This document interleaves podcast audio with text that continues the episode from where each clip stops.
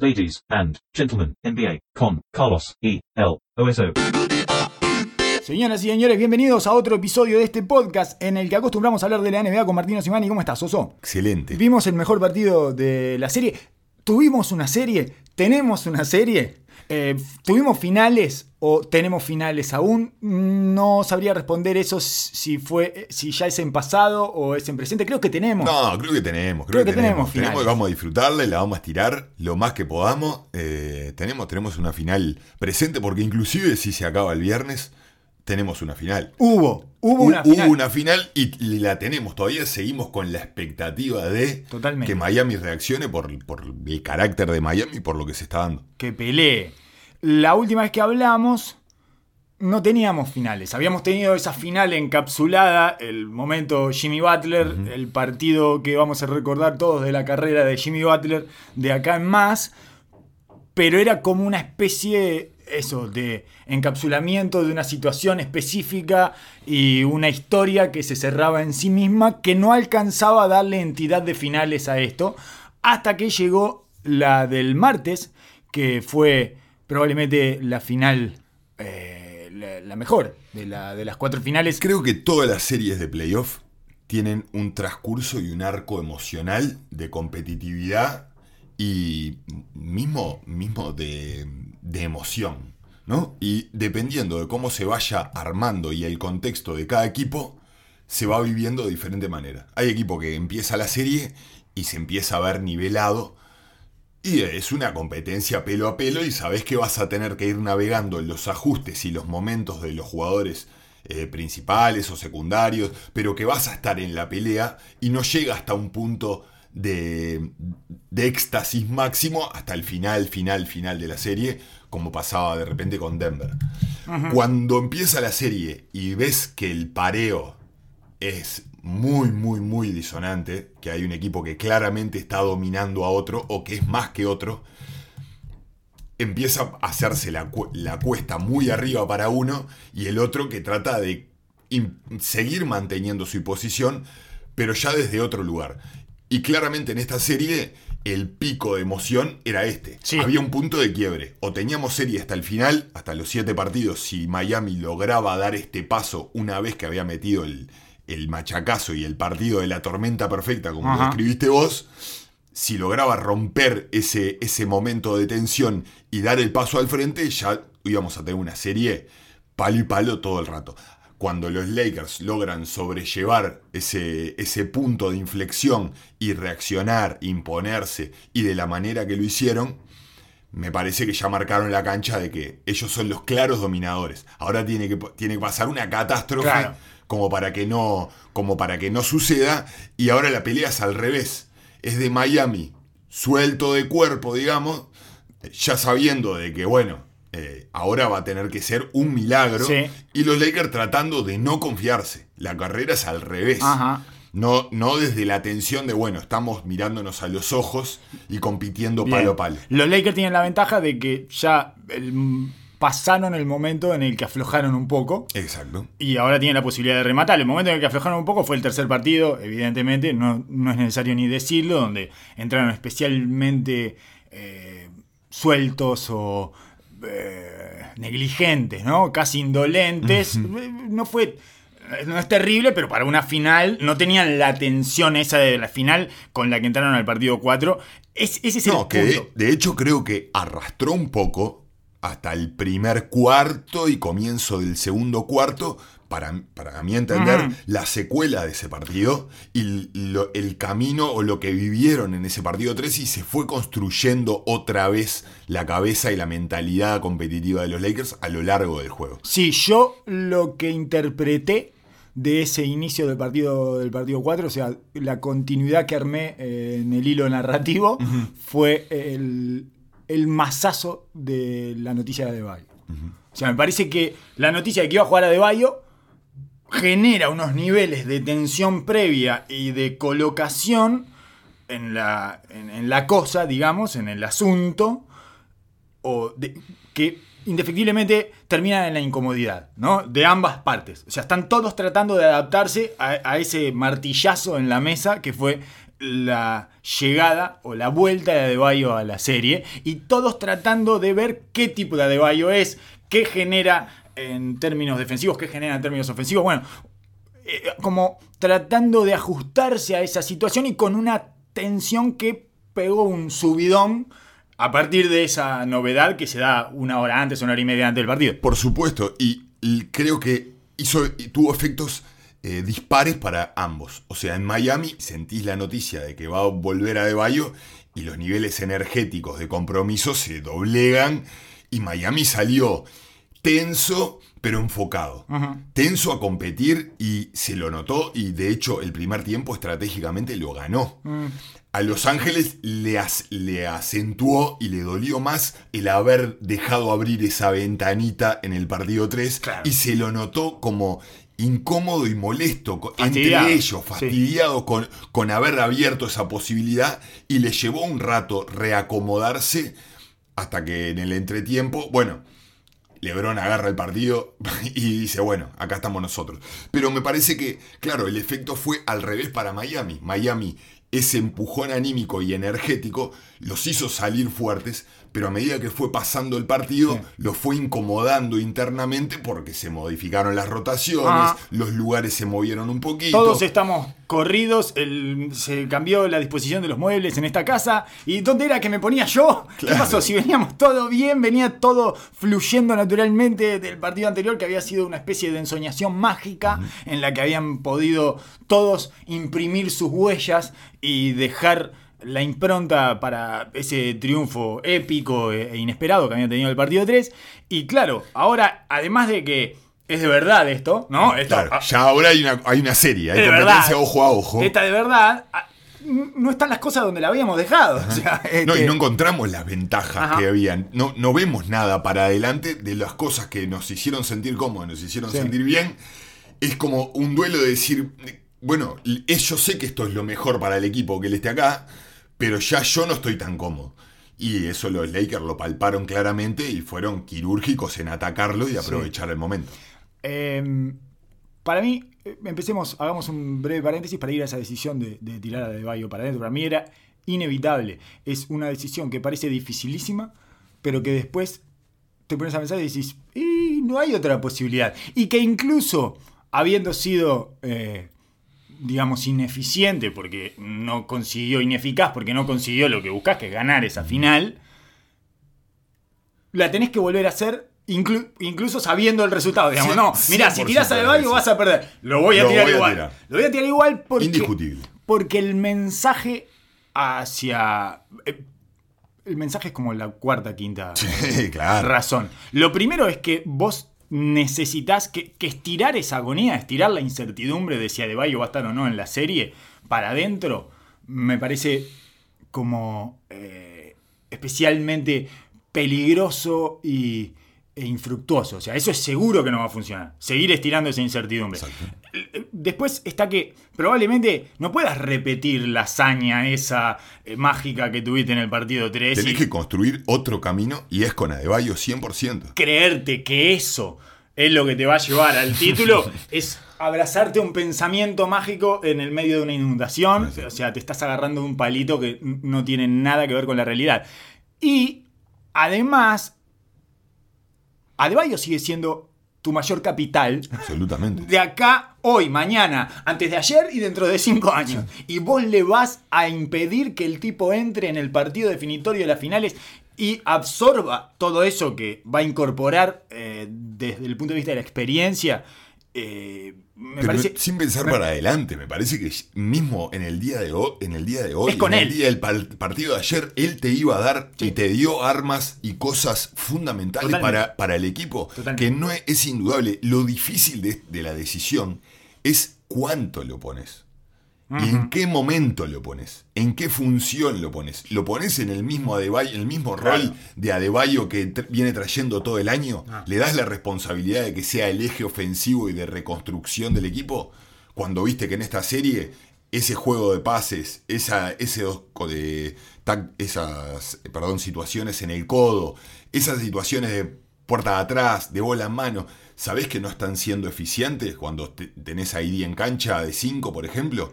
Y le vas a exigir a que juegue 35 minutos sabiendo de que viene de una lesión que no está entero y que el equipo ya se encontró en cierta forma. Me parece que la decisión difícil para Spolstra fue mantenerlo en cancha en los momentos claves. Ajá. Y que fue el momento que los hizo dudar, los hizo pensar y les dio un vistazo a la realidad y a la complejidad a la cual se estaban enfrentando y que le sacó lo que le había dado el aire, que era el espacio en la pintura para que Jimmy Butler dominara desde ahí Y el movimiento. pudiera agredir consistentemente. Claro, ese, ese movimiento, eso y la, el cambio de marca, o sea, el ajuste táctico que es el es Anthony Davis eh, sobre Jimmy Butler para evitar que Jimmy Butler domine la pintura. Es lo, lo único que nos importa es sacarlo de la pintura o poner, o sea, si quiere entrar a la pintura, que entre con el mejor defensa de la NBA o uno de los tres mejores defensas de la NBA sobre él, que además le tiene, tiene una ventaja de tamaño eh, importante y que no va a poder eh, sobrepasar físicamente. El- digamos, ¿no? el- el- el- los dos datos que me parecen vitales ahí es que Adebayo en el primer tiempo juega 14 minutos y en el segundo tiempo juega casi 19. Ese es el momento que para mí, con los 14 minutos que te dio en el primer tiempo, productivos, hizo 9 puntos, sacó dos gol y foul, que mandaron un mensaje de, bueno, yo estoy roto, pero voy a ir adentro, voy a ir a chocar, voy a atacar, voy a seguir siendo agresivo, agarró dos rebotes de ataque, eh, el loco eh, trató de jugar, Sí. salió agresivo a jugar, pero iba a ser difícil que lo sostuviera a lo largo del juego. Y a su vez ves la otra, la contracara. En el segundo tiempo, tira tres tiros, agarra dos rebotes. Y Jimmy Butler se tira tres triples en el segundo tiempo. Que marca la falta de agresividad y falta de espacio que encontró con Adebayo en cancha. Ajá. Toma 10 tiros en general, porque en el primer tiempo venía siendo sumamente eficiente con 13 puntos y tirando todos los tiros dentro de la pintura. En el segundo tiempo le cambian la defensa ID, la pintura se cierra un poco más porque Adebayo iba a estar metido ahí adentro y él tiene que empezar a tomar decisiones desde la pasividad, digamos, entre comillas. ¿no? Y eso es lo que marca el tono para los demás. No genera la sobreayuda, los tiradores no pueden, no, no reciben espacio porque los- sus defensas no colapsan sí. y em- se empieza a caer todo lo que habías, lo, lo rico conceptualmente que habías conseguido en el juego 3. También requiere de mucho más minutos adentro de Kendrick Nunn, por ejemplo, porque no podés poner a otro alero, a Iguodala, porque Iguodala no la mete. Exacto. Entonces Ya no puedes ahí tener... ya quedás sin espacio ninguno. Te chocas todos contra todos. No podés tener más de dos tipos que no la metan. Es Jimmy Butler y Adebayo. Listo.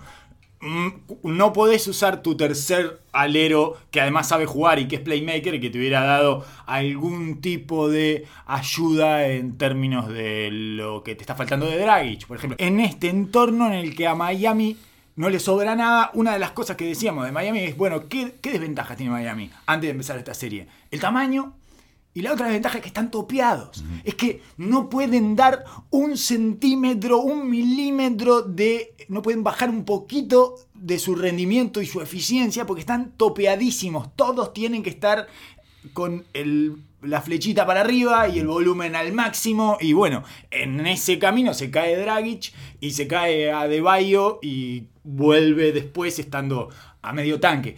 Esas situaciones son tremendamente difíciles de manejar y por ahora lo que se puede esperar de Miami me parece es que siga lo que se vio en ese partido, lo que se vio en el partido 4, que fue una maravilla por eso, porque Miami es nunca abandona, nunca No suelta el hueso. hueso, no es una hueso. cosa conmovedora lo que hacen. Llegan a empatar 83 iguales el, el partido en el último cuarto, buscando cosas forzadas y tratando de salir de esa madeja en la que habían quedado enredados, eh, con una eh, predisposición y con una determinación que son eh, especialmente llamativas en un equipo, no alcanzan para ser campeón de la NBA, digamos, ¿no? No, absolutamente. Eh, necesitas unos niveles de perfección. Y además encontraron, me parece, con algunas cosas de la noche de los Lakers que fueron especiales. Lo de Caldwell Pope fue especial. Tuvo un partido especial, un partido de esos que cuando los vas a revisar y vas a ver, vamos a ver la serie esta dentro de 5 o 10 años, decir, bueno, el partido 4, Caldwell Pope fue un poco más que el factor X todavía. Fue la tercera espada de ese equipo. Y anotando puntos importantísimos, defendiendo muy bien a los, a los blancos en las cortinas y en los, a los tiradores de, de Miami, porque más allá de que la táctica de los Lakers eh, sea la táctica eh, Larry King en, en pandemia, digamos, ¿no? Que es en casa con los tiradores. Quédate en casa con los tiradores, ¿no? Que es Larry King en pandemia. Esa es la, así, esa es la forma eh, encubierta de llamarle la táctica de los Lakers. Más allá de eso, hay toda una cantidad de situaciones que Miami está tirando en donde si te distraes, la quedaste. Sí. Y eh, Los Ángeles hicieron muy bien ese trabajo de estar agarrándolos para que no salgan de las cortinas indirectas de manera suelta. No se les escaparon casi nunca. Defensivamente, Caldwell Pope tuvo un partido brillante. Y después ofensivamente sostuvo en el inicio cuando nadie encontraba puntos. O sea, anotó esos 10 puntos en el inicio que parecen menores, parecen superfluos, pero que en ese arranque, con todo lo que estábamos hablando, con todas esas dudas que tenían los con todo ese fastidio, con toda esa frustración, con, con todo lo que se estaban mostrando, o sea, se estaban mostrando golpes ahí en el inicio, y si te quedas atrás, eh, se, se pone, se hace diferente la cosa. Lo sostuvo con 10 puntos de Cadwell Pope, dos triples y, una bandeja, y cierra el partido con un triple en transición, faltando 3 minutos, dos puntos arriba, y otra vez rompe sobre el final de una posesión y le anota de bandeja derecha a, a Robinson, consiguiendo puntos importantísimos. O sea, una... Yo no esperaba esto de Cadwell Pope. Quiero decir, en- también revisando desde los resultados y, las dificultades que tiene Miami y que todos entendemos que, no sé, a mí me pareció durante todo el partido que no podían. Esa era la sensación que tenía. Pero más allá de eso, bueno, tuvieron que pasar algunas cosas para que no pudieran. ¿eh? Algunas cosas extrañas, como que por ejemplo LeBron James encontró su juego ofensivo tirando de 9 metros. Tirando de 8 metros y medio, de 9 metros. Después termina haciendo un split y consigue el gol y foul cuando están 83 iguales. Pero eh, si no mete esos dos triples de 8 metros y medio, no se le abre el partido, no encontraba los puntos. Sí, ahí tengo. Hay, hay cosas que. Hay cosas a apuntar. Que la noche de KCP es tal cual. Es una. Es un Cinco jugador. Es un jugador importantísimo. eh, es importantísimo en, en el game plan de, de los Lakers, que es el perseguir a los tiradores, como bien decís. Y él es el probablemente el más capacitado para hacerlo hoy por hoy, físicamente, eh, técnicamente y por conocimiento. Pero esto es, la par- es lo que hablábamos muchas veces de las virtudes de Kuwait cuando jugó en Toronto. Y es lo mismo que le está generando LeBron James y Anthony Davis a sus jugadores de rol, que es darle tiempo para que lleguen sus noches. Sí. Y así como el año, el- el- los jugadores eh, principales eh, tienen que asumir noche tras noche, los jugadores de rol, el hecho de que los Lakers tengan tanto jugador de rol y tanto jugador experimentado que ha vivido cosas y que tiene armas, que quizás ahora no pueda llevar consistentemente un rendimiento noche a noche, pero siempre va a haber uno en la rotación o dos que va a estar eh, activado y pronto para responder. Sí, alguna Y- lucecita se va a prender. Seguro. Y, Son apa- y AD, aparte, LeBron y los laguneros de Los Ángeles. Nunca más, nunca más laguneros. Nunca más, nunca más lagunero que nunca más laguneros en que eh, esto que es la traducción literal de Lakers, Y, ¿no? y aparte hay algo que como jugador sucede y sucede todo el tiempo. Que vos tenés un partido malo, estadísticamente, de tiro, de porcentaje, y te vas para tu, para tu casa, para tu casa o a- para tu cuarto en el- la burbuja y te replanteas todo y venís recargado y venís con el chip on the shoulder tratando de demostrar y venir a plantar tus pies en el juego.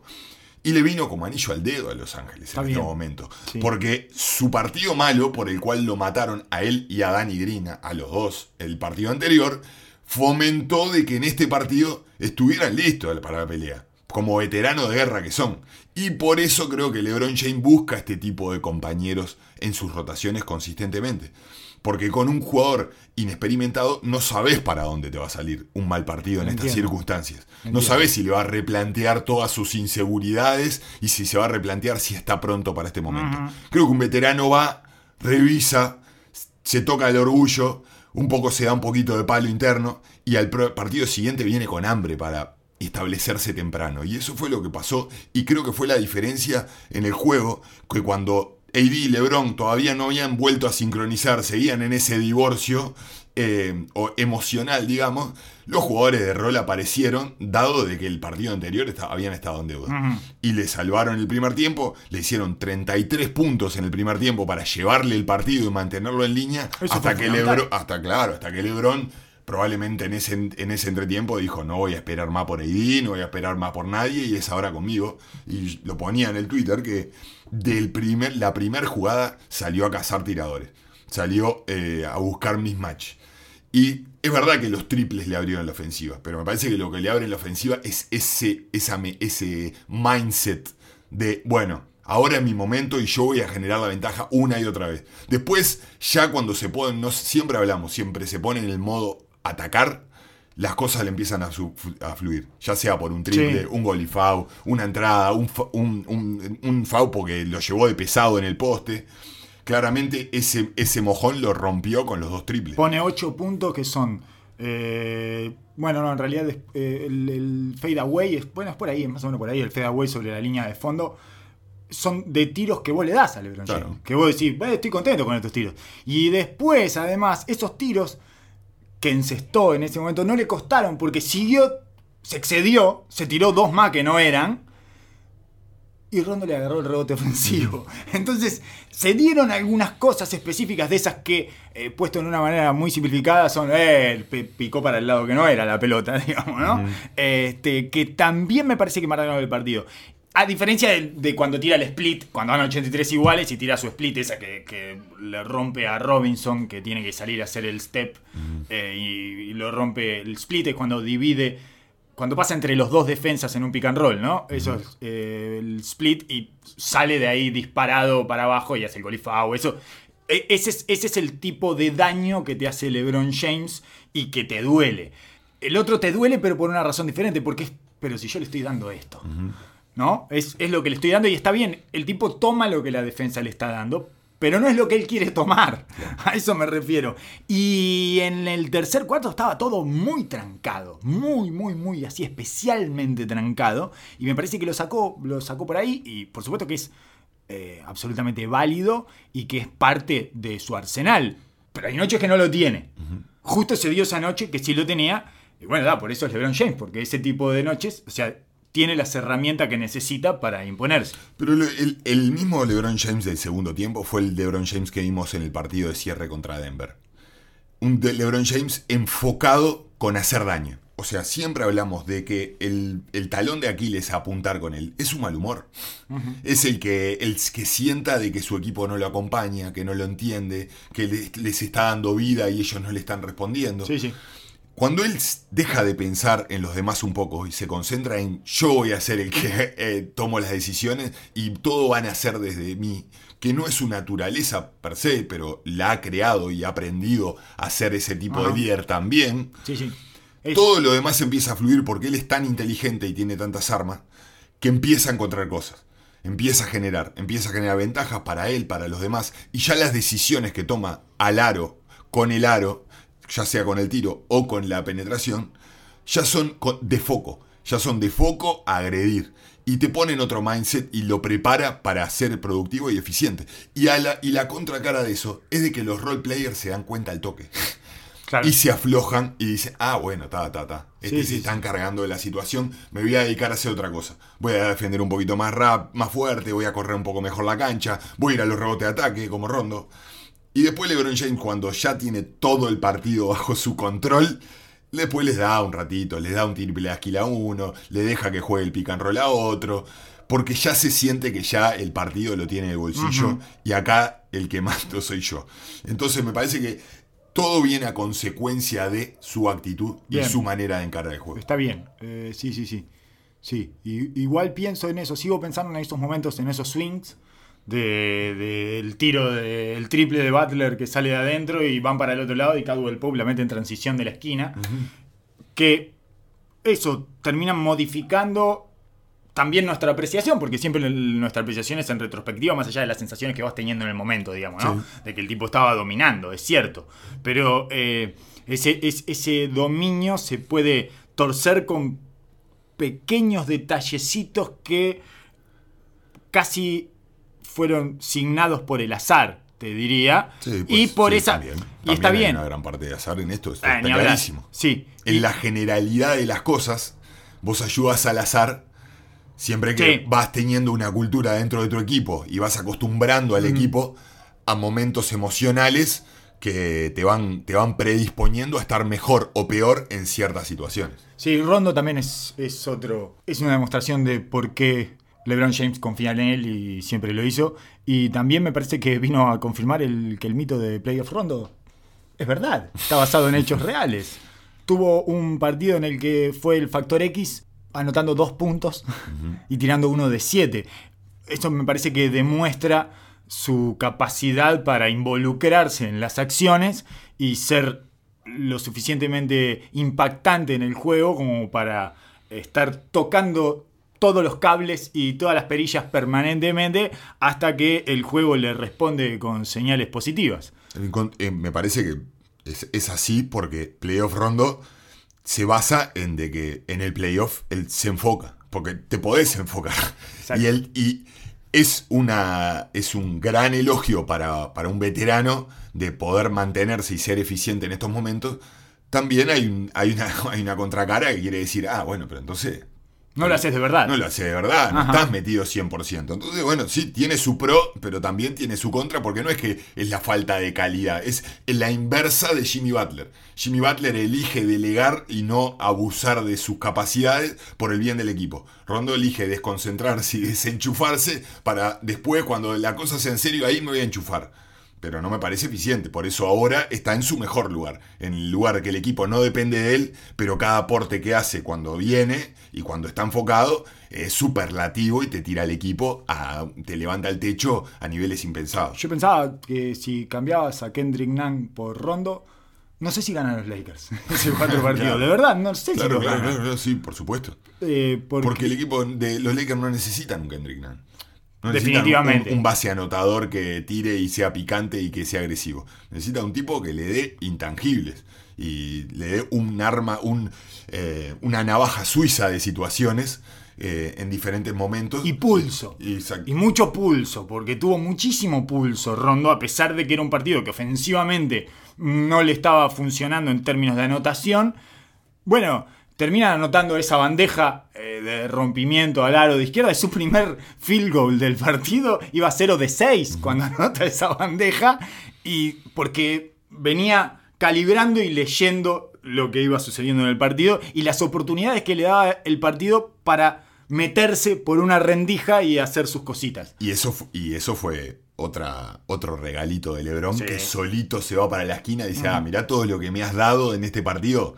Tomá, jugate la voz. Sí. Brilla un ratito. Sí, sí, sí. Y le, y le deja jugar eso pick centra- central un par de veces. Y claro, cuando vos tenés esos mensajes de confianza hacia tu juego, eh, para un tipo con lleno de resentimiento como es Rondo, ¿no? Sí, es claro, un tipo claro. que ha vivido muchas, muchas eh, malas en esta, en esta liga.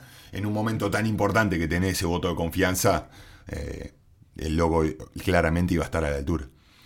Otro, otro momento, otro swing del partido, me parece que fue el, de- el final del tercer cuarto. Son cosas que en principio podrían eh, aparentar como intrascendentes, pero en realidad creo que, que van generando como un resquebrajamiento de la confianza. El final del tercer cuarto, en esa situación en la que Miami apura un tiro porque viene rotando la pelota y los Lakers vienen haciendo scramble y bueno, le queda un tiro finalmente a Hero que no es tan claro, pero lo toma antes de tiempo y Adebayo hace un full de ataque y es cuarta de Adebayo y estaban tres puntos abajo. Y es- te vas cinco abajo porque le hace un full eh, con la pelota ya en manos en el rebote, digamos, ¿no? A Anthony Davis. Y es la cuarta de Bayo y te vas cinco abajo.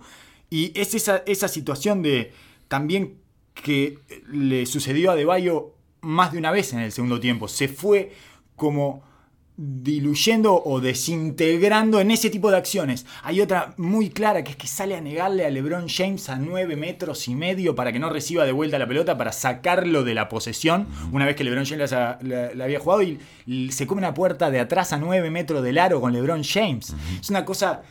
Estuvo repleta de esas situaciones, lo cual demuestra que eso, que también en la cabeza de él había una cantidad de cosas impresionantes. Había un universo de preguntas, dudas y necesidades eh, que imprimía permanentemente como para mover a su físico y, e impactar el juego de mejor manera, ¿no? Es lo que te hacen las lesiones, te dejan un ruido bárbaro Oh. en tu cabeza Oh. porque estás todo el tiempo calibrándote, metido en tu realidad, más que en, la, en lo que te está devolviendo la información del juego.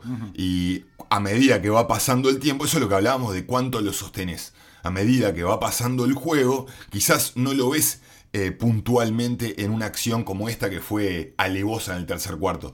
Pero la- el sentirse fuera de ritmo, el cansancio, la, fa- el fal- la falta de comodidad, te lleva a de que vos trates de salirte de tu lugar, hacer cosas que no te corresponden, para tratar de imprimirte y meterte otra Mm. vez en el juego, buscando esas sensaciones que tenés habitualmente. Ajá. Entonces, cuanto más tiempo, claro, cuanto más tiempo te sostengan en el juego, más peligro corres de que sucedan este tipo de cosas. Bueno, todas, todas estas acciones tienen un punto común que es la sobreactuación. ¿Por qué vas así a ese rebote faltando 3 segundos cuando no va a haber o- no va a haber una posesión para el otro lado? O sea, se termina ahí el cuarto. ¿Por qué salís hasta a 10 metros del aro a negarle a LeBron Porque James? no la veo, no la agarro, no puedo meter una, no tengo una situación en la cual me sienta poderoso, no puedo terminar, no estoy acostumbrado a tener la pelota en la mano y jugar bola en mano y sacar y que el jue- la bola venga a mí. Y toda esa situación de que no llega y no llega y no llega, tengo que hacer algo, tengo que hacer algo, tengo que ser productivo. La sobreagresividad también es mala. O sea, te- tenés que encontrar, en- cuando estás tan topeado a estos niveles de,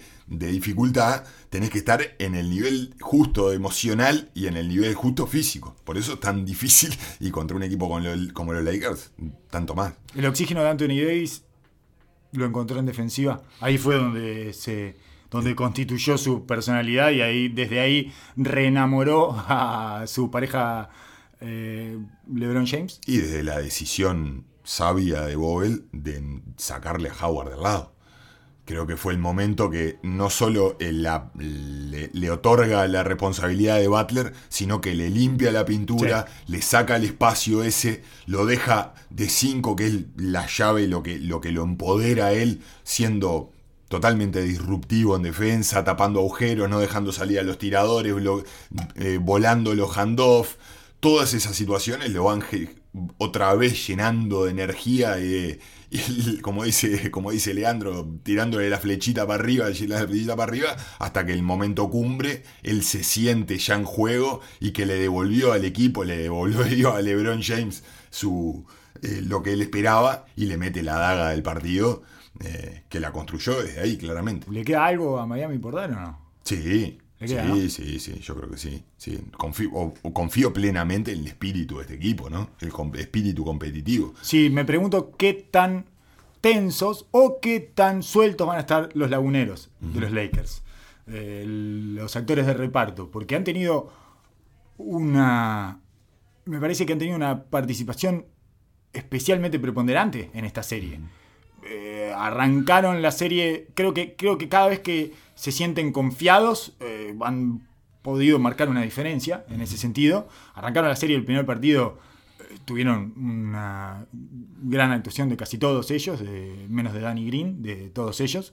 Y después en este partido 4 también fue bastante importante lo que hicieron. Supongo que eh, Adebayo estará un poco mejor también por el lado de Miami, pero no sé, no, no termino de imaginarme demasiado el asunto más allá de esa especie de confianza ciega que tengo en Miami en que va a pelear el partido. Sin, sin duda. eh, lo que quiero ver qué es lo que, qué es lo que hace Bogle. Si larga derecho a. Si vuelve a largar a Howard Ah. y manda ese mensaje. O, ya lo arranca de, de raíz en la rotación. Me olvidaba de y va eso. comprometido con, la- el, con el juego chico y la actitud que toma LeBron James a partir de eso. Si desde el minuto uno lo vemos como con Denver, asumiendo, buscando sus pareos y atacando la pintura, y en el primer cuarto te lleva nueve puntos y tiró cuatro bandejas, me parece que se nos acaba la serie. Bien. Si, empieza, si empiezan especulando, creo que no va a querer así como lo hizo en todas las tres series anteriores, que el- les puso el pie en la nuca en el 4 para meterles el 4-1, no va a querer seguir abriéndole ventanitas a Miami, conociendo y respetando lo que es Miami como cultura, ¿no? Un equipo peleador, un equipo que se va a arrastrar en el barro hasta el final, va a tratar de mandarle el mensaje y, y liquidarlo, liquidarle su espíritu, digamos. Sí, sí, ya pidió el equipo negro, además, toda la bobada, Todo, todo, lo que le gusta a él, circo. todo lo que le gusta a él, Sí, ya está poniendo... En honor a Kobe. Sí, está No, ordenando claro, todos los soldaditos, perfecto. está empezando a escribir esta última página del Ya capítulo sabe lo que va a decir después. capítulo todo. 4 de su documental. Entonces, eh, sí, está, me parece que tiene eh, todo preparado. Insisto, eh, creo que Miami, yo siento que Miami todavía tiene algo más para dar, porque, porque es Miami y porque Jimmy Butler es un sobreviviente y como hablábamos en el episodio pasado, no es alguien al que eh, la intemperie lo disminuya, digamos, ¿no? Todo lo contrario. Me parece que cuando queda a la intemperie él se siente especialmente cómodo y, y si logra transmitir eso, si no se le quebraron los. Si no se le quebraron lo- los rookies, o sea, o los segundos años, digamos, Robinson, todo el, el- el juego ese eh, que necesita, ese movimiento perpetuo que necesita para que las cosas funcionen de verdad, y si Adebayo está un poquitito mejor que en el 4, eh, me parece que tienen todavía una chance de estirar la serie. Yo creo que hay un enroque interesante que sería tirarle a Deballo a LeBron y seguir con, con un chico, con. Anthony Davis y sacarle a Butler la, la responsabilidad de tener que defender eh, el uno por uno. De meterlo en la ayuda, que es un tipo sumamente disruptivo, sumamente activo, sabes que no se va a desentender de la defensa. Liberarle un poco las piernas desde ese lugar para que otra vez tenga que imprimir el acelerador adelante. A su vez, el que Adebayo tenga a LeBron le permite tener ese confrontamiento uno por uno cuando LeBron claramente va a venir a atacar la pintura de derecho. Entonces le, va- le puede, cuando venga a buscar a Robinson o a Hero, él le pase por atrás a las cortinas y cuando LeBron acelera la pintura, tengo la mejor chance de encontrarme a un, un duelo de cual sea posible aguantar o semi aguantar ese contacto. Y a su vez, invitas a los Lakers que se pongan en su peor modo, que es eh, estático y previsible, tratando de seguir posteando ahí Ah. con un mismatch chico, ¿no? Al poste de Anthony Davis, sí. Seguir activando la ayuda del otro lado, activar las, la sobreayuda de Miami, activar ese juego de transición, más corrida, y liberar a Butler, que una vez que recupere la bola no tenga que estar preocupado que está con LeBron James, agarrado eh, físicamente, sino que le permita correr y activar un poco los tiradores de ahí, bueno, construir desde ese lugar. Me parece que puede ser una movida táctica interesante. No sé si la tirarán o no, pero me parece que claramente el Miami se asustó con la zona y no la va, a ti- no la va a tirar más en la serie. Es un poco extraño que se haya asustado con la zona, porque me parece que la tiraron sin Adebayo. Sí, Por claro. lo tanto, no es la Claro. zona. Eh, A mí, a mí me resultó un poco exagerado el No, no, fue la. recogimiento de la zona, No, digamos. lo, que pasa es que fue, fue traumático el juego. Sí. Me parece interesante que otra vez trates de buscarle una modificación y plantearle otro estímulo a Los Ángeles, que bueno, claramente, claramente si bien no tuvo un partido brillante, ya va a estar mucho más cómodo con el 3 a 1 arriba, Sí. va a estar más liberado. Cuando no estén sobre todo Rondo y LeBron James al mismo tiempo. Me parece que cuando están Ah, Rondo y LeBron James. con el pase. Sí, porque saben dónde pararse y cómo pasársela y ya está. Te hacen. Te hacen además quedar mal. Te hacen quedar feo. Sí, sí, sí. Ese es el problema. Me parece que más allá de la eficiencia en puntos que tengan, el problema es psicológico. Es como, uh, qué Claro. feo que quedó esto. Claro, ay, qué claro, feo, ay, qué te feo. hacen goles que te dejan como, como un, como un boludo, tarado, como un tarado. Y nadie quiere quedar como un tarado. Entonces, sí, sí, puede ser, sí.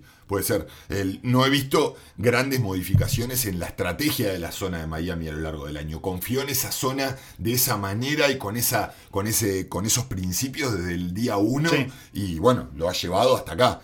Eh, obviamente va a tener que hacer una modificación estratégica para tratar de generar un, desestímulo de que mm, Los Ángeles sí. genere, tome otra vez el control narrativo y táctico de la y serie. tengan algún tipo de dudas también, Exacto. le generen de- diferentes lecturas o por lo menos alguna contradicción que pueda surgir entre la lectura de uno y otro y bueno, eh, Anthony Davis no le cuesta demasiado jugar eh, contra la zona tampoco porque justamente es muy grande. Esa es una de las, de las ventajas que tiene también, ¿no? Además de cuando están LeBron James y Rondo, y además está Anthony Davis, es casi imposible defenderlo porque el primer pase a- al jugador entre líneas Ajá. es sencillísimo. Sí, sí, el tiro libre ahí. Y son, es, es enorme, claro, es enorme, grandísimo. Se la tirás para arriba y no, no hay manera. Y después, eh, si el LeBron James te recibe en el short corner, también, También es un desastre. Te un Entonces, desastre. te no- compromete al 5 y el lado, el, o sea, el lado opuesto. El, lo- lado el blanquito, el blanquito, viene. eh, inmediatamente ves a un blanquito siendo arrastrado, arrastrado por un cuerpo grande y sometido eh, de una manera bastante fea de, de percibir. Así que eh, me parece que no va a ir con Howard. Me parece que ya está Howard. ¿Revisaste el tercer cuarto del primer partido? Eh, no. Ese fue el gran no lo engaño, fue la gran estafa. La gran estafa de Howard. Y siempre estamos en esta cosa que a mí resulta apasionante, fascinante, que es cuando asumís que este soldado está muerto. Porque hay un momento en el que estamos todos parados atrás moviendo al soldado y el soldado murió, ¿eh? Sí. Y ya lo sabemos todo. Con los lentes negros puestos y los llevamos por un lado y para el otro. Lo subimos al carrito de gol. Lo hacemos saludar. Hacemos esas escenas de esa película hilarante eh, permanentemente. Y entonces, pero después hay veces que funciona eso. Que cuanto más tarde lo asumas, porque vos te estás guardando un golpe de efecto ahí. Claro. Eh, me parece fascinante porque Es a, divino, a mí es me genera. excelente, es excelente estar en esa narrativa. Yo en el partido, cuando salieron el segundo tiempo sin Howard, le mandé saludo y lo despedí hasta el 2021. Pero es verdad de que también hay un mensaje interno de, bueno, es por acá. Y vos ah, también lo podés pensar del otro lado. Es, ah, nos ganaron este duelo táctico, nos lo ganaron. Ya nos sacaron un soldado de la rotación. ¿Cuándo voy a entrenar a mi primer soldado? Claro, es en Es ese. asumir de que me diste un palo táctico. Exacto. En esto que decía eh, LeBron James, hablaba el otro día justamente de esto, que a él le fascinan los playoffs porque es un partido de ajedrez. Es bueno, ¿cuándo entrego mi primer peón? Lo entrego ya en el primer partido porque la verdad es que claro. esto daba para entregarlo. eh, Yo no lo hubiera sacado al segundo tiempo del juego 1. Claro, claro. Después de lo Sí, que- sí, el sí. juego 1 ya. Y, y bueno, y ahí se genera ese, ese tercer cuarto mentiroso donde Howard está 6 minutos, 7 minutos adentro de la cancha y, y funciona. Y después viene el partido 2 que estaba drenado. Miami peleó porque son peleadores nomás, pero no tenían nada con que sobrellevar ese momento en el que se le habían caído dos jugadores, eh, dos titulares, y también Howard se impuso físicamente ahí, entonces sobrevivió esa mentira al punto que le llevó a hacer daño.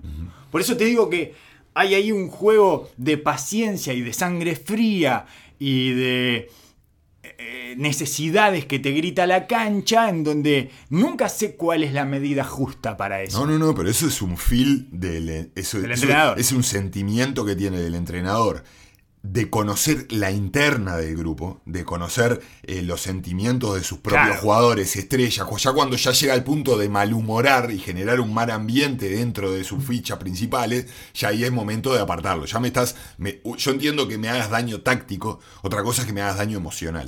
Entonces, esa decisión solo la tiene el técnico, por más de que a nosotros nos grite en la cara, porque hay toda una convivencia interna humana. Yo soy el peor general de campo del mundo.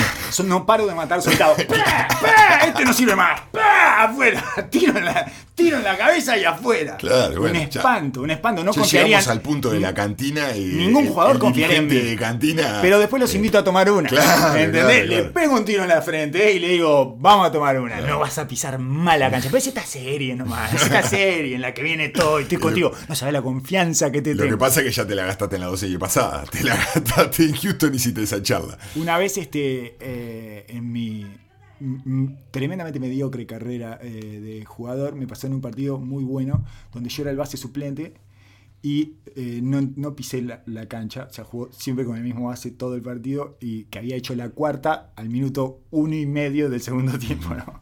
Hizo la quinta, faltando 1.40 y el técnico me agarró y me dijo, tengo toda la confianza en vos. y y yo, eh, yo no podía parar de reírme por dentro, a pesar de que era un momento de nerviosismo, ¿no? Estaba entrando a la cancha, faltando un minuto 40, iba tanto a tanto el partido. Y dice, confío plenamente en vos, después de haber aguantado 16 minutos con el base titular con 4. Ese tipo de situaciones, quiero decir que eh, tampoco se pueden sostener unas mentiras No, muy claro. grandes. Imagínate, yo soy un jugador amateur, imagínate a estos niveles de profesionalismo, los tipos se dan cuenta inmediatamente cuando está la confianza de verdad y cuando hay una simulación de confianza. Exacto, exacto. ¿No? Sí, sí, te- clarísimo. Y los jugadores lo perciben. Eso. O sea, no, el, no solo el jugador que El lo resto. está, claro, no solo el jugador que lo está recibiendo ese estímulo, sino todos los demás que sabe, que No- empezamos a vernos, ah, pará, pero ¿cuánto vamos a aguantar esto? No sabés la cara de mi compañero cuando entré. o sea, ¿crees que la va a poder pasar a la mitad de la cancha con la pelota? Claro. Es espantoso. Que es, di- es distinto a otras situaciones que son eh, eh, pu- estrategias puntuales de momento. Por ejemplo, a mí me pasó cuando eh, jugaba en obras para Julio Lamas, que Julio eh, estilaba muchísimo.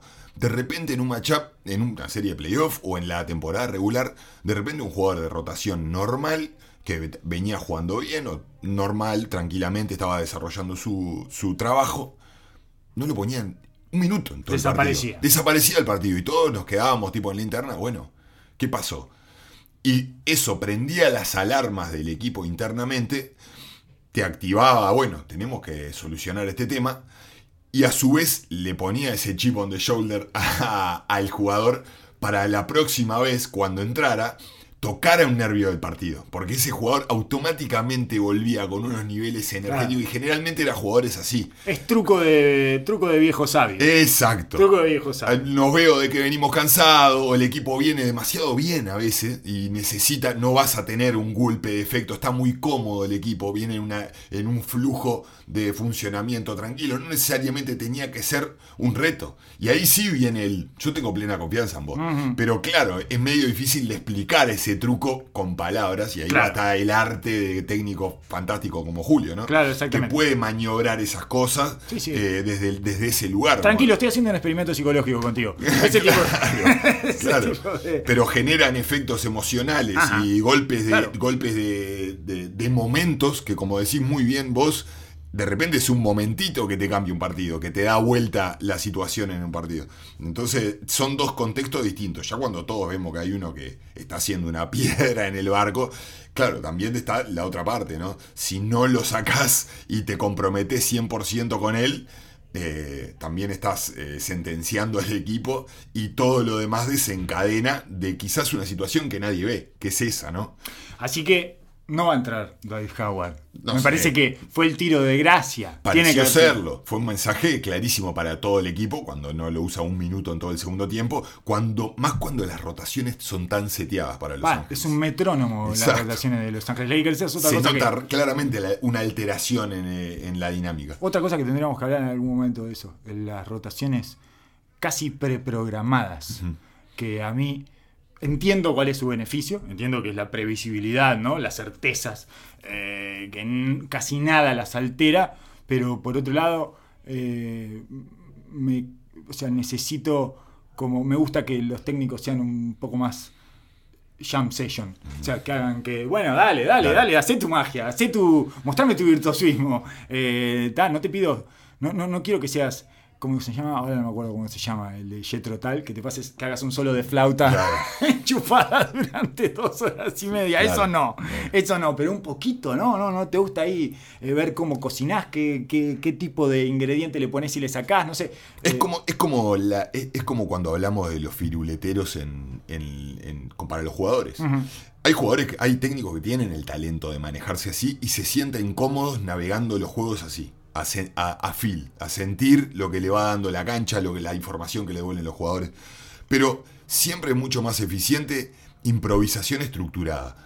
que es lo que le pedimos a los jugadores? Si vos vas a venir y vas a ponerte a firuletear Sí, toda sí. la- todas las posiciones, vas a venir de transición y vas a arrancar a tocar el tambor con siete crossover, tres fajas porque te pintó un fadeaway, no. Pero si vos utilizás el sistema ofensivo y en los momentos que tenés la ventaja podés firuletear un poco, bárbaro, sos Ah, eficiente para el equipo. Y entiendo que hay tanta información y tanta cosa para, para eh, leer. Si yo no tengo un marco estructural de cómo va a venir el juego, no tengo contexto para poner lo que me devuelve la, la- eh, la cancha. Sí, sí, Entonces sí. entiendo de que ellos tengan que estructurarse un parámetro de, de, de- de recambios para después poder tome- tomar decisiones a raíz de eso. En términos de los jugadores, además, es especialmente desestabilizador que el tipo esté probando cosas todo el tiempo. Pero como entrenador también, si vos ves a tu, un- tu técnico tocando todos los botones y no sé ni cuándo voy a entrar, cuándo no, no tengo un día entro de titular, un día entro de suplente, un día juego 20 minutos, otro día juego 8, otro día juego 35 y no, no sabes tampoco qué rol es mi- el mío en el equipo. Ese me parece que es uno de los peligros también que enfrenta Spolstra en un partido de eliminación. Que es, voy a tirar todo lo que tengo. Todas, todo, todas las cosas. Vamos a hacer un rato zona, vamos a tener, voy a poner a Olinic más tiempo a ver si abro la cancha, no sé. Esa, la, por supuesto que Spolstra es un tipo que va a manejar eso con la maestría que acostumbra, pero me parece que es uno de los riesgos ante este tipo de situaciones, ante la espada, eh, cuando estás entre la espada y la, y la pared, cuando tenés la espalda contra la pared o como quieran llamarle a esa metáfora, lo que quiero decir es que cuando estás en esta situación extrema es no me puedo quedar con ninguna carta. Voy a tirar todo, todo, todo lo, lo que tenga lo voy a tirar dentro de la cancha y eso puede generar ahí una especie de el, momento toco todos los botones, que es eh, le pasó a Mike Malone, por ejemplo. Claro, claro, claro. Mike sí, Malone sí, sí. es- eh, empezó a tocar todos los botones. No, no toques más, no toques, no toques más botones, Mike. Para de tocar botones. Y es eso, es, hay una. Hay una ansiedad como natural ahí en la de, bueno, está, es la última, tengo que tirar todo el arsenal de cosas que tenga. Hay que ver, porque también está el- en el técnico la- el nivel de confianza que tengan sus jugadores. Ahí lo ves en el que, bueno, yo confío en lo que hicimos, confío en lo que somos, y no voy a enloquecerme por tratar de ganarlo yo este partido. Voy a dejar de que el progreso natural de las cosas, el equipo me ha devuelto todo, confío en la competitividad de mis jugadores, voy a tener dos o tres cosas para, para toquetear y para tener alguna, algún estímulo diferente para nosotros y para el rival. Pero si el técnico está confiado, es parte de, lo que le transmitís a tus jugadores. Que vos ves a tu técnico centrado, tomando decisiones acordes con lo que está sucediendo y probando un, poco dentro del contexto que está en la serie. Pero hasta el- a estos niveles de entendimiento, un equipo con la cultura de Miami, con el temporadón que hicieron y siendo los campeones morales por escándalo de, esta, de esta burbuja, no, no debería tener la necesidad de ponerse en ese lugar. Quizás Mike Malone nunca había llegado al lugar que llegó, con un equipo joven, con ciertas incertidumbres dentro de su plantel y ciertos ajustes en el camino de los playoffs que lo lleva a eso. Y te transmite un poco también los, los nervios que, que él vive y te transmite un poco la confianza que tiene en, en el roster y lo que haces. Y la inexperiencia que tiene todo ese, toda esa franquicia. Claro. Eh, Claro. esa- por eso es que llegan a esa situación un poquito más enclenques y desguarnecidos que Pero- una franquicia que tenga gente adentro con la experiencia vivida Claro, suficiente. Miami tiene pilares Sí, de sí, sí. antaño. Entonces, me, me- me llamaría muchísimo la atención verlo en ese modo a, a. Bueno, Oso, hasta acá llegamos. Muchas gracias por haber escuchado. Es probable que este sea el último episodio antes de que tengamos un campeón. Esperemos que no. Esperemos que no, porque eso hablaría de que llegamos a un partido 7, por ejemplo, y que se extendió una semana más esto, que finalmente nos ha devuelto, por lo menos a mí eh, me resulta satisfactorio. Pensé que no íbamos a tener finales. Y bueno, una vez más, los dioses del básquetbol torcieron la realidad como para llegar a una instancia en la que uno pueda disfrutar de, de la tensión y de la emoción y la, eh, la contractura en todos los músculos eh, posibles que tiene este tipo de situaciones. De- al borde del sillón, al borde del sillón, sí, desde sí, las nueve y media, sí, ansioso de las nueve y media. Fue la primera, la primera final que me pasó eso, fue eh, esta, esta última. Es de las nueve y media de la noche, así ya ansioso de, mirar el reloj siete, ocho veces y fijarme ahí las alineaciones y todo Qué ese lindo tipo de... momento es ese, ¿eh? hermoso, Es lo hermoso. mejor que te puede dar el básquet. Y me parece que no lo habíamos tenido. No, no puede ser, sí. ¿No lo, habíamos tenido en estas finales? ¿A vos te había pasado o no? No, cuando empezó la primer final me sentía un La poco primera así. sí. Ya la segunda, cuando, ya- el, tema de la- el tema de las lesiones creo que desvirtuó un poco todo. Creo que nosotros estamos un poquito estuve- enfermos. Yo estuve sumergido, sumergido. Yo eh, me tuve que drogar para el episodio pasado. Bueno. No, no, no el pasado, el anterior. El anterior. No, no, no, fue entre episodios, no te preocupes. Ah, ta, ta, ta, ta, me quedo tranquilo, me quedo tranquilo. Eh, te voy a despedir entonces. Muchas gracias por haber llegado hasta acá. Nos encontraremos en breve, en los próximos días. NBA Tatolahicamente con Colos Osimani. Dopcast.